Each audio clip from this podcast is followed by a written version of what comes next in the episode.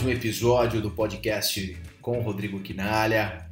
E hoje tem uma novidade, uma tendência que alguns conhecem, outros não, mas que é importante a gente trazer à tona e abrir essa discussão, que é o TikTok. Quem será que já escutou falar dessa ferramenta, dessa nova rede social, né, que tem feito um barulho imenso globalmente eu queria falar um pouquinho melhor para vocês. Né? Muitos têm preconceito inicial de não querer utilizar, de conhecer a plataforma, acho que é só para criança, adolescente, mas eu quero contar coisas importantes do que tem ocorrido nesse mundo para vocês. Primeiro, você conhece? Se não, deveria.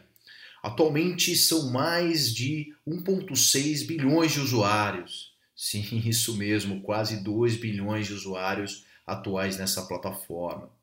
É, e ainda mais, porque Desses 1,6 bilhões, por volta de 504, 505 milhões acessam o TikTok todos os dias, diariamente. Assustados? Ou seja, se não entrarmos agora, podemos perder mais uma oportunidade, né? Vídeo Instagram de quem ficou fora dessa grande onda. Depois não adianta correr atrás. Fica muito difícil conseguir esse engajamento. Então, é, eu diria que é um momento oportuno de início dessa ferramenta, ao menos para que você possa entender. E é importante que temos que estar atento, né? Um exemplo como a nova economia vem sendo transformada, né? É, desde a base da educação, do entretenimento, atingindo crianças, adolescentes, né? Eles já decidem, formatam até padrões de consumos atuais. Né? E por incrível que pareça, o público principal do TikTok está situado entre 10 e 17, 18 anos de idade, aproximadamente com 35% uh, uh, situado nessa faixa pelos usuários da plataforma, né? uma faixa de 10 a 17 anos. Assim como outras faixas etárias, por exemplo, 20 a 30 anos em segundo lugar, e depois o terceiro colocado é a partir dos 50 anos, isso mesmo. Pessoas aí mais velhas conectadas nessa plataforma. E muitos delas alegam que tem uma interface, um X, né, que a gente fala mais amigável, né, que o Face e o próprio Instagram. Isso é legal, né? Eu acho que é uma forma que o mercado e os usuários estão reconhecendo de diferencial. Além de ter, logicamente, é, uma diferenciação é, mais apurada e avançada, uma inteligência artificial, que ela faz uma ligação por interesses, temáticas, né, com os seus usuários, baseada logicamente em vídeo.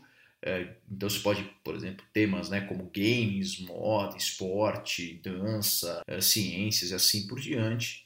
É, diferentemente do Instagram, por exemplo, que trabalha com o conceito de um timeline mais sortido, né, como o Facebook, que já tem sido questionado por muitos, né, onde você precisa muitas vezes até injetar capital para ter relevância nessas plataformas comprando advertisement.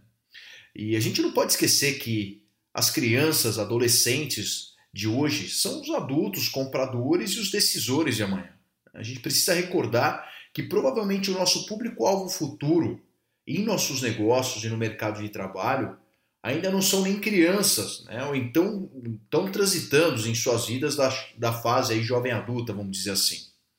Uh, e isso diz muito né? e traz algumas questões que talvez é, precisamos nos preocupar, talvez que alguns anos atrás ou meses não era necessário. Né? É, então temos que nos movimentar, nos antecipar a esses movimentos e tendências, sim. Vale o risco? Eu acredito que sim. Se eu fosse você, individualmente ou pela sua empresa, eu iria logo, logo mesmo ver o que o TikTok está acontecendo lá para não correr o risco de ficar de fora de mais um movimento, né? mais uma vez, de um social effect. A verdade é uma só. A única certeza é a mudança. Estejam sempre antenados, é isso daí. Abraço, beijo, vamos para cima. Curtem e compartilhem nosso podcast com amigos e ajudem a estender nossa mensagem para mais pessoas. Vamos abrir a mente e vamos crescer junto. Valeu!